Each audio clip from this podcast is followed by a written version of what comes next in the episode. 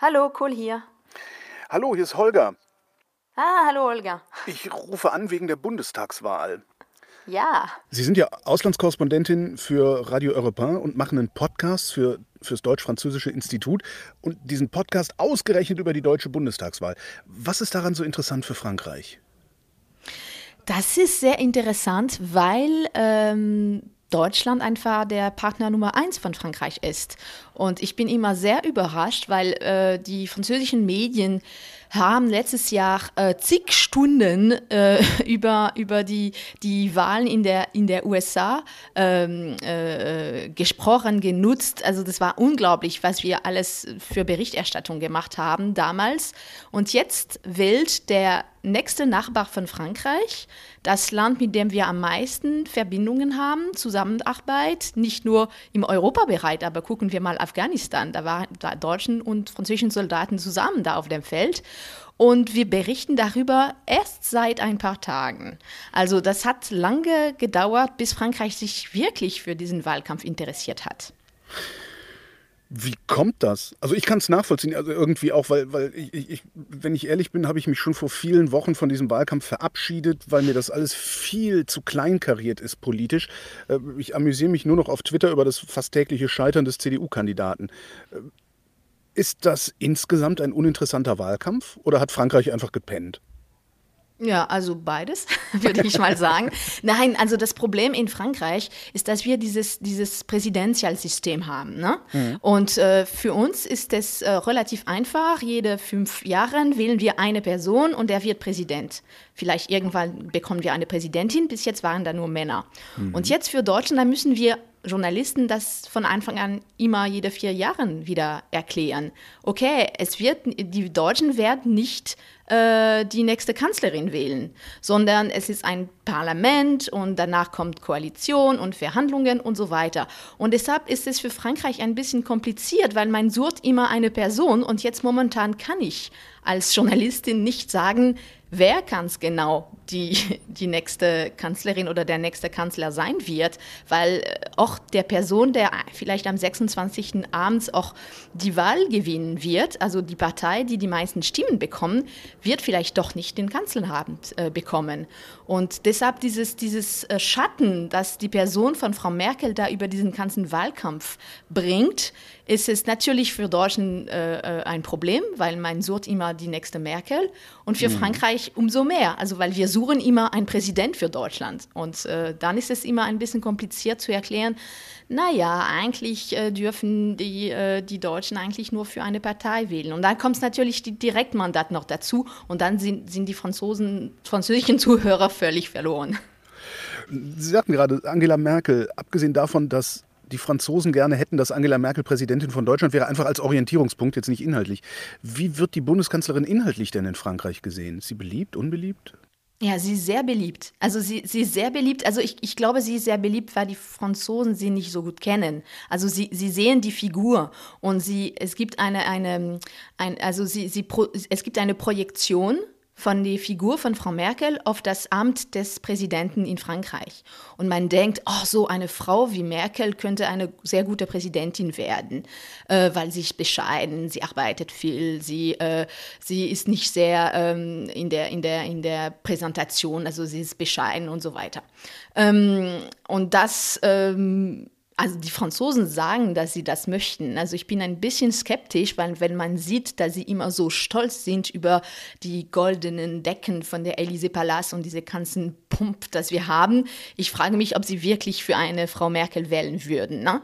Aber genau, so ist es. Und ich glaube, dieses, dieses, dieses, ähm, dieses, diese Person, äh, also ich sehe das jetzt, also wir sind zehn Tage vor der Wahl und äh, was ich bekomme für Aufträge, was interessiert die Franzosen, ist einfach erstmal die Bilanz von Frau Merkel.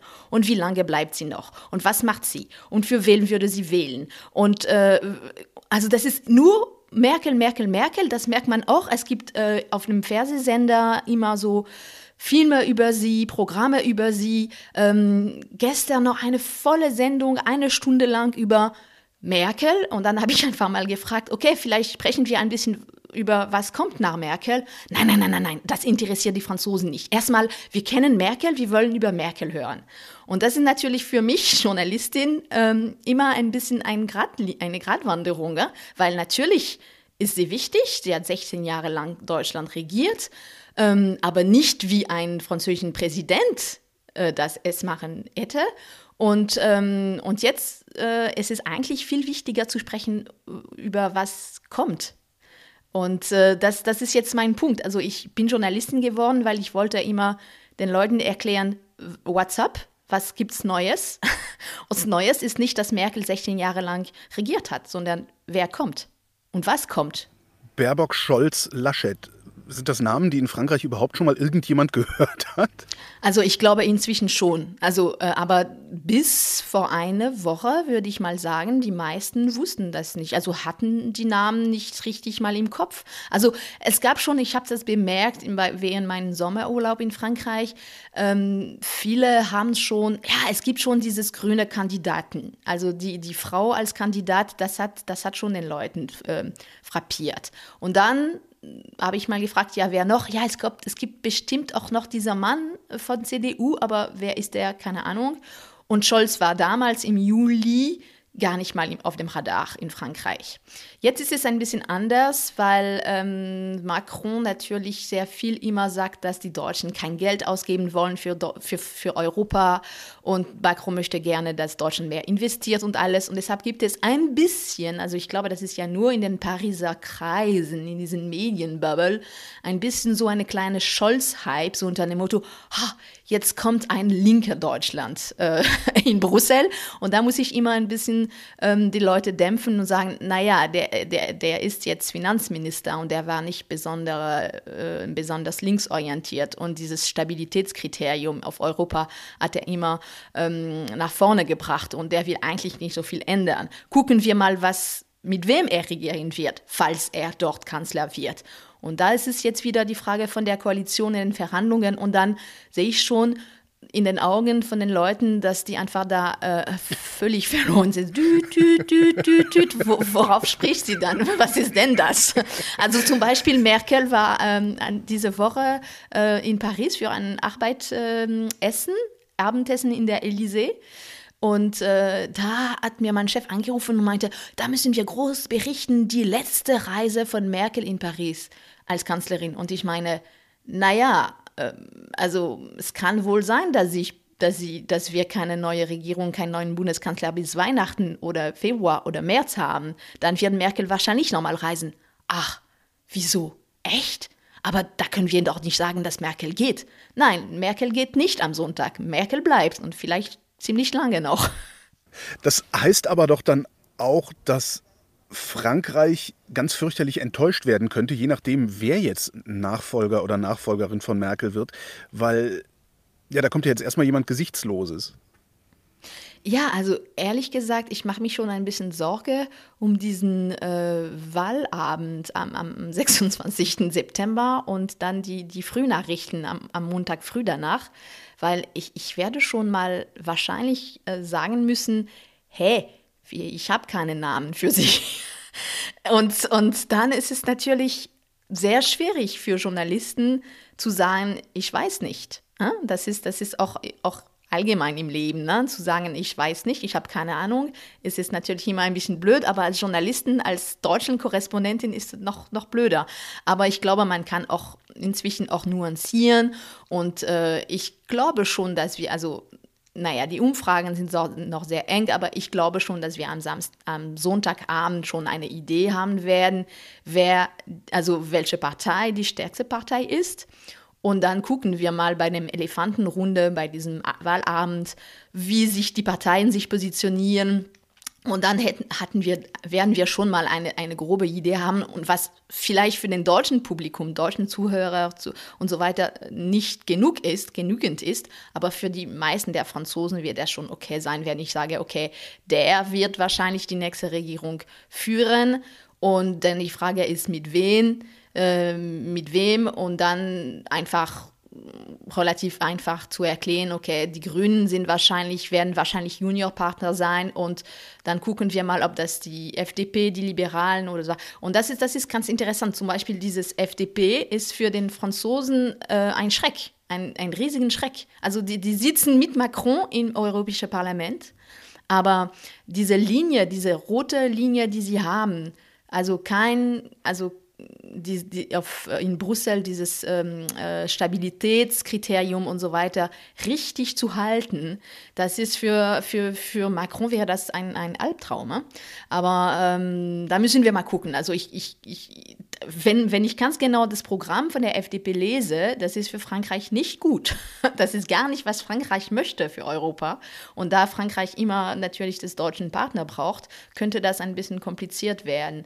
Aber ähm, gucken wir mal. Also die Verhandlungen können lange dauern und können auch sehr viel ändern. Also ich kann mich noch erinnern, dass die erste Bundestagswahlen, äh, worüber ich berichtet habe, das war 2005, als Merkel an die Macht kam. Und den ganzen Wahlkampf, man hat ein bisschen äh, vergessen, war über Mehrwertsteuer. Und die CDU wollte dieses Mehrwertsteuer äh, auf 16 bis 18 erhöhen. Und die SPD beim, beim Schröder war das auf keinen Fall, nie, nie im Leben. Und dann kamen diese Verhandlungen für die erste GroKo und dann hatten wir im Endeffekt danach eine Mehrwertsteuer auf 19 Prozent. Genau, und genannt haben sie es Kompromiss. Genau, also von daher, äh, momentan, wenn ich die Programme lese, dann ist es voll klar für Macron, der ähm, also er, er, hat, also es ist schon ziemlich klar, dass er wieder kandidieren werden im, im Mai, also für die Präsidentschaftswahlen nächsten Frühjahr in Frankreich. Und ab dem 1. Januar hat er auch äh, dieses Präsidentschaft äh, von, den, von der, von der ähm, EU-Rat. Also äh, und für ihn eine Regierung mit starken Liberalen, eine deutsche Regierung mit starken Liberalen an der Macht in, hier in Berlin wäre nicht optimal. Und das ist natürlich, dann kommen wir wieder auf die, die, die das Problematik der Medien. Ne? Ähm, wir, wir müssen verkaufen. Wir, also, und what, what sells? Also wir, wir müssen, das ist nur schlechte Nachrichten äh, natürlich können Börsen und wir brauchen immer so Impuls und wir müssen Provokation machen. Und diese Nuancen, das ist natürlich nicht super ähm, ähm, sexy. Also ich muss immer sagen, ja, abwarten, nein, aber Moment mal, so klar ist es nicht. Und äh, für französischen Medien, also die französische Medienlandschaft hat sich sehr polarisiert in den letzten Jahren, also die französische Gesellschaft allgemein, aber und deshalb ist es äh, ja, wie gesagt, eine, eine Gratwanderung zu sagen, das ist doch, doch, doch, das ist super interessant und wir müssen darüber berichten, wir müssen darüber sprechen. Aber äh, so einfach ist es nicht. Wenn die FDP für Macron der Albtraum ist, wer wäre denn dann der Traum für Macron? Was wäre das beste Ergebnis, das Macron passieren könnte? Also es ist schwierig. Also gucken wir mal, ähm, ich glaube, ein, ähm, wir müssen das differenzieren. Es gibt erstmal, wer möchte er als Person, als Person, als, als Partner äh, in, in, im Kanzleramt? Und dann kann man sagen, zwischen Scholz und Laschet ist es ihm eigentlich egal. Ich glaube, er kennt inzwischen äh, Laschet ziemlich gut, war, weil Armin Laschet ist jetzt der äh, Bundesbeauftragte für die deutsch-französischen Beziehungen.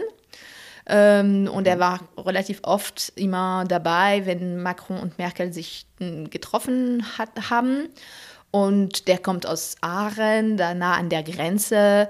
Es gibt immer diese kleine Anekdote, der könnte auch schon ein Nachfolger von, von ähm, äh, Karl, der, äh, Karl der Große sein. Charlemagne von Karl ja, dem Großen. Also, das, also wir Franzosen sagen immer, äh, Karl der Große, Charlemagne ist Franzose. Und die Deutschen sagen, nein, nein, nein, ja. doch, doch, er war Deutsche. Also schon interessant, diese Problematik. Also, und Laschet scheint auch für, äh, für Macron ein relativ einfacher Partner zu sein. Äh, netter Mann und äh, man kann mit ihm gut reden und so weiter. Scholz ist ein bisschen mehr, ähm, äh, sagen wir mal, ähm, also nicht so easy, also mit ihm umzugehen, aber der hat gute Beziehung und guten Draht in, in Paris. Ähm, er hat sich sehr, sehr gut verstanden mit dem aktuellen Finanzminister in, in, in Paris, Bruno Le Maire. Also wäre auch okay, also glaube ich, also sowieso CDU, SPD, also es funktioniert gut, sind pro Europa und so weiter. Die Frage ist immer natürlich die Koalition, ne? Was kommt danach? Also ich meine, wenn, wenn Scholz tatsächlich eine rot-rot-grüne äh, Bündnis ähm, schafft, äh, dann müssen wir mal gucken, was passiert mit der ganzen Verteidigungspolitik, dass äh, Macron, äh, die Macron auf Europaebene auch ähm, aufbauen auf, äh, möchte. Ja? Das ist erstmal ein Punkt. Und äh, aber ja, die Position von Frankreich ist klar. Also wir wollen einfach mehr Geld. Wir wollen, dass Europäer alle zusammen mehr Geld ausgeben, vielleicht gemeinsame Schulden. Äh, weder CDU noch SPD wollen das, aber gucken wir mal, was die Grünen machen, was mit diesem Green Deal in Brüssel. Also ehrlich gesagt, also man kann sich immer arrangieren, glaube ich schon. Die Frage ist, ob Macron jemand möchte, der etwas schneller agiert. Also ich glaube, das war immer das Problem mit Merkel. Also Sarkozy hatte damals gesagt, äh, äh, Deutschland denkt nach und Frankreich agiert. Und das hatte Frau Merkel total genervt natürlich. Das war damals in diesen Euro-Krise-Zeit, also mit Griechenland und alles. Und ähm, aber im Endeffekt ähm, hat, also es war natürlich ein, ein, ein Bonmot, eine Phrase von ihm, aber er so, so, also so unre also es war ziemlich gut, ja. Zögern, zögern können wir Deutschen. Also das können wir sehr gut, habe ich den Eindruck. Und deshalb, und deshalb glaube ich, für, für, Deutsch, für Frankreich ist es wichtig, dass wir relativ schnell eine stabile ähm, Regierung haben, die weiß, was sie machen möchte. Also dieses, dieses Zwischenphase könnte für Frankreich natürlich blöd sein. Jetzt haben wir noch zehn Tage, dann gucken wir mal auf den Wahlkampf. Ich habe ja eben schon gesagt, ich habe mich im Grunde davon verabschiedet. Das ist mir politisch, ist mir dieser Wahlkampf viel zu kleinkariert. Ähm, wie empfinden Sie das? Ja, schon. Also ich muss sagen, das war super enttäuschend, dass der, die letzte, diese letzten Triell gar kein Wort gesagt hat über europäische Politik oder Außenpolitik im Allgemeinen. Ähm, also also die, bei der ersten Trielle äh, hat man über Afghanistan gesprochen. Na klar, das war akutes Thema, äh, äh, das war logisch. Aber ähm, jetzt kommen wir mal, also wir, wir nähern uns den Wahl und eigentlich, was wollen die Parteien machen? Für Europa? Was wollen Sie ganz konkret machen für eine, ähm, für eine engere Zusammenarbeit? Und das stimmt, das ist, es ist immer, also man hat sich super lange Zeit nur auf die Person, Persönlichkeiten der Kandidaten, Kandidaten noch konzentriert, äh, die eine hat äh, ähm, pla, äh, pla, pla, kopiert für den Buch und der hat gelacht und der sieht aus wie ein Automat und so weiter. Aber, und jetzt langsam müssen wir schon mal gucken, wie sie sich dann differenzieren voneinander in, in den Inhalte. Und da bin ich schon mal äh, einverstanden. Also es war relativ lange klein kariert. Aber im Endeffekt, ich glaube, die deutschen Wählerinnen und Wähler sind doch nicht so blöd. Und die werden sich doch nicht für eine Person entschieden, sondern für was möchte ich dass diese Person macht und mit wen. Und deshalb, glaube ich, sind auch so viele Leute momentan noch unentschieden. Ne? 30, 40 Prozent. Bei den Umfragen ist es immer, die Leute sagen, ich, ich möchte schwarz oder grün oder wie auch immer wählen. Aber dann immer, also bei dem letzten äh, ZDF-Umfrage war immer 17 Prozent der Leute, die gesagt haben, ich wähle X, sagen aber auch, eigentlich bis den 26. September kann ich schon meine Meinung ändern. Also äh, und, und wie, wie trifft man eine Entscheidung? Man guckt schon mal, was wollen sie für die Zukunft machen. Ne? Und, äh, und dann müssen wir ganz genau ins Detail gucken. Ja, guck mal, die AfD zum Beispiel möchte jetzt raus aus der EU oder aus der Eurozone. Das ist schon ein wichtiger Punkt. Also egal was, wer, wer, wer kandidiert. Also ich meine, wenn man für einen Direktkandidat wählt der, von der AfD, was ist wohl möglich? Also die AfD könnte schon in einigen äh, Wahlkreise schon ein Direktmandat holen. Dann muss man schon mal gucken, was sie da wollen. Ne? Und umgekehrt, also ich meine, das ist auch der Fall für alle Kandidaten und alle Parteien. Trotzdem ist ja die, die, mediale Art und Weise, wie die Parteien an die Wählerschaft gebracht werden sollen. Ne? Da hatten wir eben die Trielle, Wahlkampfarena, Sommerinterview, Klartext, you name it. Ähm, Am Ende hat man aber doch trotzdem das Gefühl, man würde ausschließlich über eine Person abstimmen. Ja, also, aber ich glaube, das, das muss man sich schon mal ein bisschen trennen. Also, wie, wie gesagt, also, äh, ich bin sehr, sehr, sehr ähm, ähm, skeptisch, böse, wütend, wie auch immer, gegenüber die Medien momentan in Frankreich. Besonders in Deutschland auch. Also, ich sehe schon mal die Evolution, die wir in Frankreich hatten, die Entwicklung, die, die kommt immer fünf, sechs Jahren später in Deutschland. Und äh, momentan ist es katastrophal in Frankreich. Also es ist ja nur äh, ja, kleine Phase und Twitter und der eine hat das äh, gezeigt und die Krawatte war schief oder wie auch immer. Und äh, ich würde mich schon mal, äh, ich, ich hoffe schon, dass, dass, dass Deutschland eigentlich die Kurve in die andere Richtung kriegt, sozusagen, und sagt, okay, jetzt müssen wir ein bisschen mal gucken, was kommt ähm, in den Inhalte. Aber deshalb wollte ich das sagen. Also es gibt für mich einen Unterschied zwischen, äh, was die, die Medien äh, produzieren für Inhalte und was die Wählerinnen und Wähler, ähm, also nicht vielleicht interessiert, aber was, was wichtig für den ist in, in, im Moment der Entscheidung. Ja? Äh, und was ich jetzt hier erlebe in Berlin, ist eigentlich eine ganz spannende Wahlkampf. Es hat lange gedauert, aber jetzt sprechen alle über Politik und dies und das und möchte so richtig, also glaubst du, dass diese 75 Euro mehr von den Grünen genug ist? Und was ist mit 2030 für Kohleausstieg, 2038? Guck mal, was die SPD hier in Berlin gemacht hat. Und also ist schon, ist schon nicht so ähm, auf, auf einem niedrigen Niveau. Oder? Also, okay, Berlin ist es vielleicht auch die Spezifität von der Bundeshauptstadt. Also, ähm, Politik ist überall. Aber ich glaube, ich, äh, müssen wir nicht so äh, von oben die, die, die, die, die, die Bürgerinnen und Bürger dieses Land auch mal äh, betrachten. Ne? Ich glaube schon, dass sie einfach mal in den Programm gucken. Das waren jetzt die Menschen. Haben die Medien diese Kurve denn auch schon bekommen? Beziehungsweise wie können die Medien diese Kurve kriegen? Ja, das ist das Problem, weil wir müssen einfach verkaufen. Das ist das Ding in diesen, in diesen Welt. Wir müssen auch schnell und, äh, und oft provokativ auch äh, ähm, Berichterstattung liefern. Ähm, also wir, es gibt noch zehn Tage Zeit, müssen wir mal gucken. Es gibt auch andere Trielle.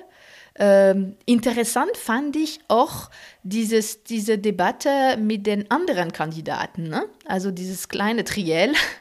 Ähm, die natürlich, also dann, dann, es ist auch klar, also diese Personen werden nie Bundeskanzler oder Kanzlerin werden.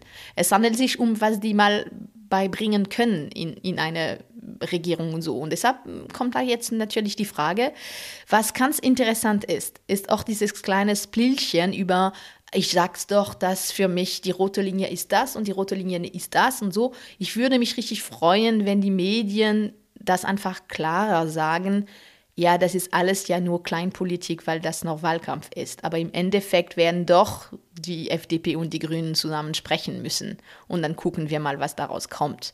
Also ähm, für die, für die, also ehrlich gesagt, ich glaube, das ist schon seit ein paar Wochen schon passiert. Also man spricht ein bisschen weniger über die Person von Laschet, Scholz und Baerbock sondern ein bisschen mehr über die Partei, die dahinter steckt. Und die Affären von Scholz, zum Beispiel dieses Comex, Wirecard, jetzt dieses Radia im Bundesministerium, das ist ja nicht genau direkt um, um seine Person orientiert, sondern mehr um, worum geht es. Und von daher finde ich schon mal, dass die deutschen Medien bis jetzt ein bisschen, ein bisschen, äh, ein bisschen versuchen, diese Linie zu korrigieren und mehr über die Inhalte zu sprechen diese mediale Granulation, nenne ich es mal. Also ich, ich habe das Gefühl, dass äh, es überall nur noch Trielle und Wahlkampfarenen gibt und sowas.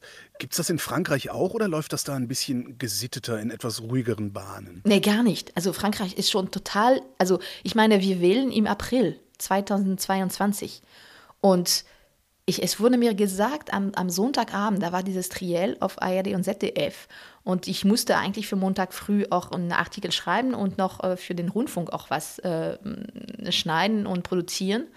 Und es wurde nämlich gesagt, nein, eigentlich die Bürgermeisterin von Paris hat gesagt, dass sie jetzt kandidiert für den Primary, also für dieses Vorrunde bei, der, bei dem linken Bündnis sozusagen. Das ist nicht mal der, der PS, sondern. Und da hatten sie keinen kein Platz für den Triell von Deutschland, also eigentlich ist es für Frankreich das wichtigste politische Ereignis dieses Monats, ist eigentlich diesen Wahl in, hier in Deutschland. Und, und dann ist Frankreich total in der Hysterie, weil wir so, den, wir haben so ein, Trump oder ein, ein, also Eric Zemmour, das ist voll der Populist, der rechtsextreme Populist und äh, richtig mal extrem provokativ und ähm, der hat das nicht so klar gesagt, aber der möchte schon Kandidat werden. Und da gibt es schon Umfrage um seine Person. Er kommt jetzt mit, mit seinem Buch raus und äh, ist natürlich auf eine, alle Medien da eingeladen und präsentiert sein Buch. Das ist eigentlich reine politische Propaganda. Also es ist politische Inhalte, aber das wird nicht als politischer Inhalt, sondern nur als Journalismus präsentiert. Und das ist sowas wie eine, eine totale Hysterie. Und eigentlich da sind wir, deshalb, deshalb habe ich auch hier ein bisschen Sorge, weil ich sehe, wie Frankreich in den letzten fünf Jahren total da rein gesprungen ist, also total in der Falle von diesen Buzz und Fox News und Trumpism äh, Journalismus reingefallen ist. Und äh, dann ist es, also ich mache mich richtig Sorge für den nächsten Wahlkampf in Frankreich. Also ich sehe das habe ich auch ganz klar meinen Chef bei Europan gesagt. Also ich, äh, ich glaube, wir sind momentan nicht fähig, als Redaktion in Europa ganz ähm, ähm, äh, objektiv und professionell die Berichterstattung für den Wahlkampf zu machen. Weil die, die, die Polarisierung der Gesellschaft ist jetzt in der, in der Redaktion rein ge gekommen und äh, es kommt ja nur Beleidigungen und Schimpfwörter und ja, du bist aber so ein Linker, du bist aber so ein Rechter und so. Und ich, ich meine, irgendwann müssen die Journalisten schon sagen, egal was ich wähle, egal was ich denke, ich berichte darüber objektiv und ich mache meinen Job. Und die Antwort, die ich von meinem Chef bekommen habe, ist, äh, wir, sind, wir machen jetzt einen Meinungsjournalismus. Also das ist, das ist klar. Also Frankreich hat da gewählt. Also für diesen Wahlkampf müssen wir, also es, es gibt schon einen Kulturkampf momentan in Frankreich zwischen dieser identitären Bewegung, also, ähm, also breit gesehen, also Leute, die Angst haben, dass Frankreich äh, schafft sich ab. Also, ähm, also es ist, äh, es gibt sehr viel, nicht nur Marine Le Pen sagt das, sondern auch Leute von den linken Lager und so weiter. Und die Leute, die einfach mal in der Linie von Macron die sagen, Frankreich braucht Europa, Frankreich braucht offene Grenzen, Frankreich braucht äh, Globalisierung und dadurch werden wir stärker und größer. Und dieses Kulturkampf spiegelt sich wieder in, der, in, der, in den Redaktionen und das macht mich richtig Sorgen, muss ich sagen. Wenn wir das jetzt mal umdrehen, also irgendwann wird Deutschland anfangen, über den französischen Wahlkampf zu berichten, werden die deutschen Medien verstehen, dass sie auch schon über einen ja, medialen Kulturkampf berichten? Oder wird es dann genauso aussehen wie umgekehrt, dass wir im Grunde viel zu desinteressiert am Wahlkampf in Frankreich sind und uns hinterher wundern? Naja, also äh, ich, ich gebe immer dieses Beispiel. Es gibt in, in Paris ungefähr 200 deutschen Journalisten. Wir sind in Berlin nicht mal 30 für Frankreich über Deutschen. Also Deutschland hat schon viel mehr Kapazität, also die deutschen Medien haben schon viel mehr Kapazitäten und genauer und präziser über den Wahlkampf in Frankreich zu berichten, als das jetzt der Fall ist für wir in Deutschland über, für Frankreich über den deutschen Wahlkampf. Also es gibt auch viel mehr Geld. Also wir haben zum Beispiel France Télévision hat ein Korrespondent, ARD, ZDF haben, ich glaube, zwölf insgesamt. Also dann kann man schon differenzieren, da kann man schon auch Zeit verbringen, um richtig mal ähm, mit Leuten zu reden und lange, lange vielleicht mal im Reportage sein in Bordeaux oder wie auch immer, nicht nur in Paris und so weiter. Also von daher, das ist schon ein Punkt. Und der zweite Punkt ist, ich habe schon mal in den deutschen Medien ähm, Artikel gelesen über diese Polarisierung der französischen Medienlandschaft. Ja? Ähm, also zum Beispiel Europa, mein Rundfunk ist jetzt in einer sehr tiefen Krise. Wir, wir würden gerade wieder gekauft, also gekauft von einem großen Medienmogel, der einfach mal als Ziel hat, einen französischen Fox News zu machen. Und da haben wir als Journalisten gestreikt. Wir sind jetzt mitten in einem sehr also juristischen Konflikt. Es gibt in Frankreich einen sogenannten Gewissensklausel. Also du kannst als du darfst als Journalisten sagen, Ähm, der, der neue Boss von meinem Rundfunk, von, von meiner Zeitung, äh, hat jetzt eine Orientierung, politische Orientierung, die für mich ein Problem darstellt. Und dann kann ich einfach mal rausgehen aus der Redaktion und nicht arbeiten für die Zeit von dem Wahlkampf zum Beispiel. Äh, das ist, das ist sehr, sehr wichtig in Frankreich. Also 2013 haben fast 300 Journalisten von, von Le Figaro gekündigt, zum Beispiel. Und bei uns im Rundfunk sind schon mehr als 100 Journalisten äh, gegangen die, seit diesem Sommer. Und, ähm, und deshalb ist es schon mal äh, interessant zu sehen, dass, und darüber haben auch deutsche Medien berichtet zum Beispiel, also dieses Bolloré und dieses Arnaud und dieses, ähm, und von daher glaube ich schon, dass die deutschen Korrespondenten in Paris davon bewusst sind, dass man schon ein bisschen aufpassen muss und dass diesen Wahlkampf kein normalen Wahlkampf sein wird. Sie haben eben gesagt, alles, was in Frankreich passiert, kommt ungefähr fünf Jahre später in Deutschland an. Heißt das, wir müssen uns Sorgen machen, dass diese Polarisierung auch die deutschen Redaktionen befällt und wir auch aufhören, seriös zu berichten? Naja, also äh, man sieht schon manchmal ein bisschen das. Also ich, ich, ich glaube schon, dass man äh, sieht, also ich meine, Journalisten ist nie neutral. Das ist klar. Also es gibt immer Menschen dahinter. Aber die, die Frage ist, wenn eine Redaktion als Gruppe konsequent Wahlkampf macht, in eine Richtung. Nicht vielleicht direkt für einen Kandidat, sondern mehr für eine Richtung.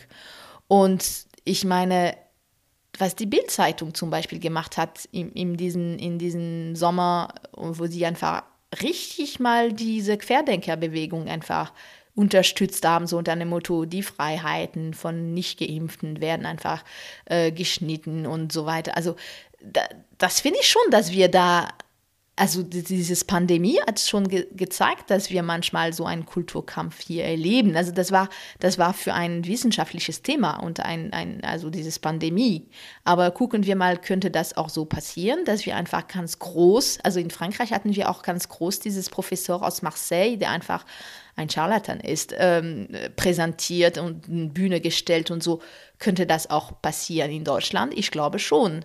Ähm, also der Platz, das zum Beispiel Attila Hildmann äh, genommen hat, als er noch in Deutschland war, ist einfach unglaublich groß im Vergleich zu was er repräsentiert. Und von daher äh, sieht man schon, war das Absicht von den deutschen Medien, so viel über ihn zu berichten? Was war der Ziel dahinter? Wollen sie, was möchte die Bildzeitung? Möchte die Bildzeitung polarisieren oder erklären oder neutrale Berichterstattung machen? Das sind schon Fragen, die wir uns stellen müssen.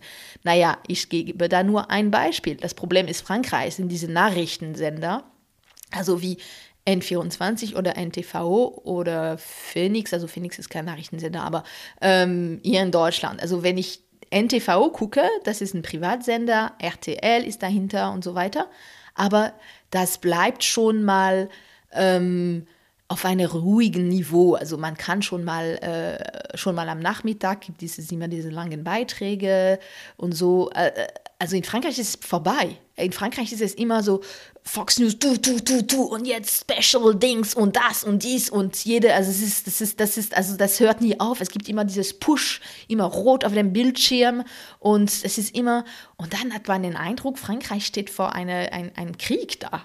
Und eigentlich ist es ja nur, weil das einfach so vorgestellt wird und nicht einfach, okay, gucken wir mal, lass uns uns mal zehn Minuten einfach überlegen und nochmal äh, gucken, wie das geht. Also e-, ehrlich gesagt, ich bin froh, wenn ich, ähm, ich habe leider, es ist mir leider mehrmals passiert, dass ich über Eingriffe hier oder Terrorattacke hier in Deutschland berichtet habe.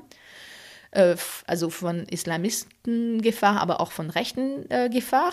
Und, ähm, und dann, ich weiß noch zum Beispiel die Synagoge von Halle.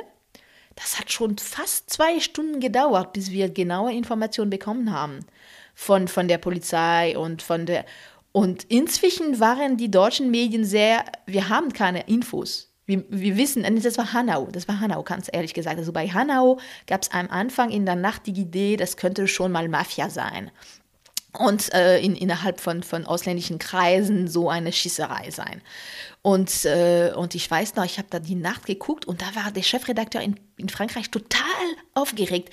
Es ist schon seit zwei Stunden passiert. Was ist passiert? Da musst du sagen, das war Terror oder das war. Und ich habe keine Ahnung. Musst du abwarten. Und das fand ich gut, weil die deutschen Medien, also die Bildzeitung ist daran reingefallen in der Nacht. Die Bildzeitung gesagt, das ist Mafia. Aber die anderen Medien haben bis 5 Uhr morgens sehr vorsichtig darüber berichtet und sagen, naja, man weiß da noch nicht so ganz genau, was passiert ist. Und äh, da sehe ich ganz krass, eine ganz krasse Unterschied zwischen Deutschland und Frankreich. Bis jetzt gucken wir mal. Aber wie gesagt, N24, N24 ist Welt, es ist Springer Verlag, das ist Bildzeitung. Man könnte schon mal sehen, was wir bei CNews oder BFM in Frankreich erleben. Das ist momentan nicht der Fall. Auch jemand wie Robin Alexander, also der Weltkorrespondent in, in, in Berlin für Politik, der immer ganz provokativ auch berichtet. Er hat auch sehr gute Worte immer und so. Er kennt sich sehr gut aus in Berlin. Es ist schon mal sexy, wie er das darüber spricht, aber der bleibt auf der Boden der Tatsache. Also was er sagt, ist immer faktisch korrekt. Er dreht nicht einfach die ganzen Sachen, damit mehr Leute seine Tweets einfach liken. Am Ende könnte also die Zögerlichkeit, die deutsche, die ich äh, am Anfang unseres Gesprächs noch beklagt habe, genau das Ding sein, das unsere Medien hinten raus rettet. Es kann sein, ja, das kann sein. Also ja, also ich muss sagen, also ich bin seit 17 Jahren in Deutschland und äh, mir, mir gefällt dieses Langsamkeit und dieses Moment mal, gucken wir mal, kannst du mir bitte noch ein Fax zu senden? also ein bisschen provokativ gedacht natürlich, aber zu, zu, zu sagen, na ja, ich kann es dir nicht sofort mal live berichten, was jetzt in München oder in Hagen oder wie auch immer passiert ist. Gibst du mir bitte 20 Minuten. Ich rufe mal ein paar Kontakte an bei der Polizei oder bei der Staatsanwaltschaft und danach kann ich das was machen. Mittlerweile ähm, haben das meine Chefs von mir so akzeptiert. also ich, ich, ich, ich schaffe das auch. Aber ich bin einfach, es wurde, es wird immer mir gesagt, und das ist äh, lustig, was, was sie sagen. Also das war diese, ach, Elen, du bist die, du bist die, Mer die Merkel der französischen Journalismus. So unter dem Motto, Moment mal, lass uns mal gucken. Ich, ich, ich rufe dich nochmal an. Ellen Kohl, vielen Dank fürs Gespräch. Gerne. Und das war Holger ruft an für diese Woche. Nächste Woche reden wir wieder über Medien und bis dahin gibt es reichlich über Medien zu lesen auf übermedien.de.